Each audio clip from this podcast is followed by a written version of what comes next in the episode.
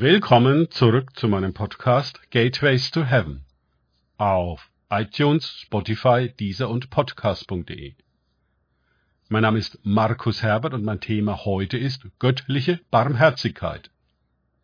Weiter geht es in diesem Podcast mit Lukas 6, 36 bis 37 aus den Tagesgedanken meines Freundes Frank Krause. Seid barmherzig, wie auch euer Vater barmherzig ist.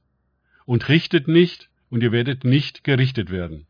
Verurteilt nicht, und ihr werdet nicht verurteilt werden. Lasst los, und ihr werdet losgelassen werden. Lukas 6, 36 bis 37. Hier setzen sich die Menschen unmöglichen Forderungen an die Jünger fort. Sie sollen auf einem ganz anderen, göttlichen Niveau leben als die übrigen der Menschen.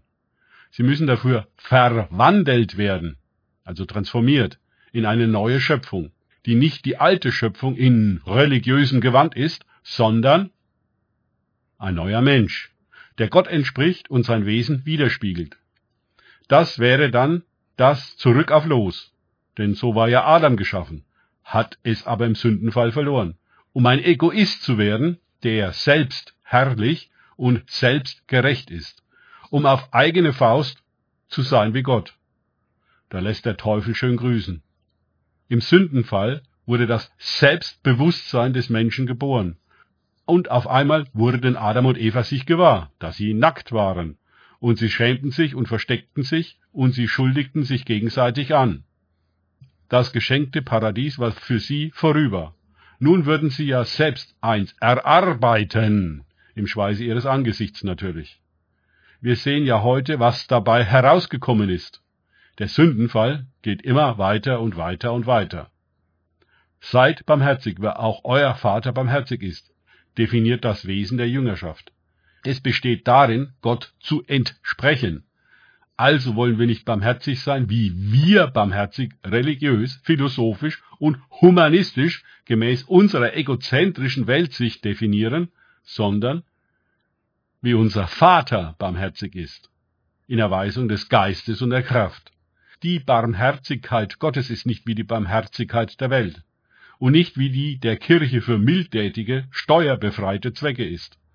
Sie ist viel höher als die Welt, wie der Himmel höher ist als sie, und ihre Wege sind so viel höher, wie die Wege des Himmels höher sind als die Wege der Welt, in der alles Geschäft ist, auch die Caritas.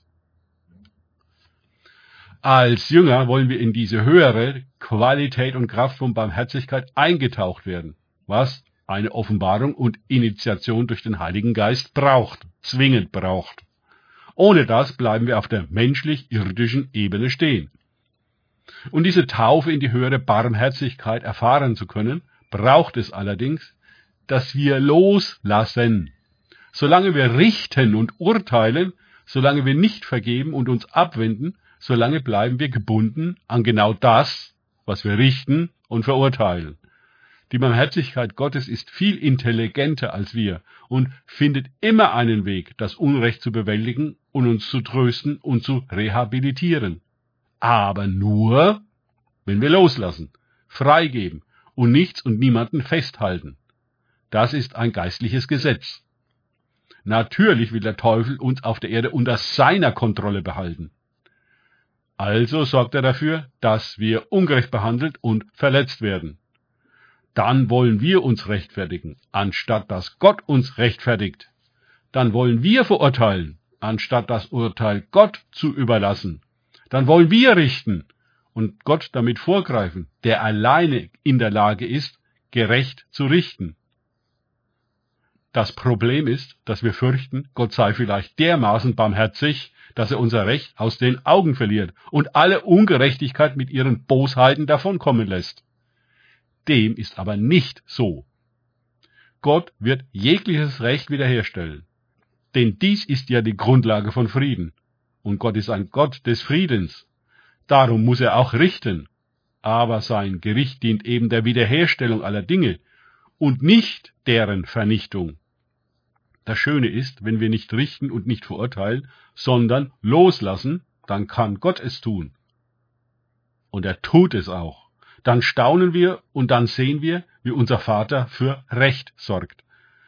Dann lassen wir erst Recht los und werden, ohne es überhaupt zu merken, immer barmherziger. Halleluja. Danke fürs Zuhören. Denkt immer daran. Kenne ich es oder kann ich es im Sinne von erlebe ich es? Es sich auf Gott und Begegnungen mit ihm einlassen, bringt wahres Leben und Frieden und Gerechtigkeit und Freude. Gott segne euch und wir hören uns wieder.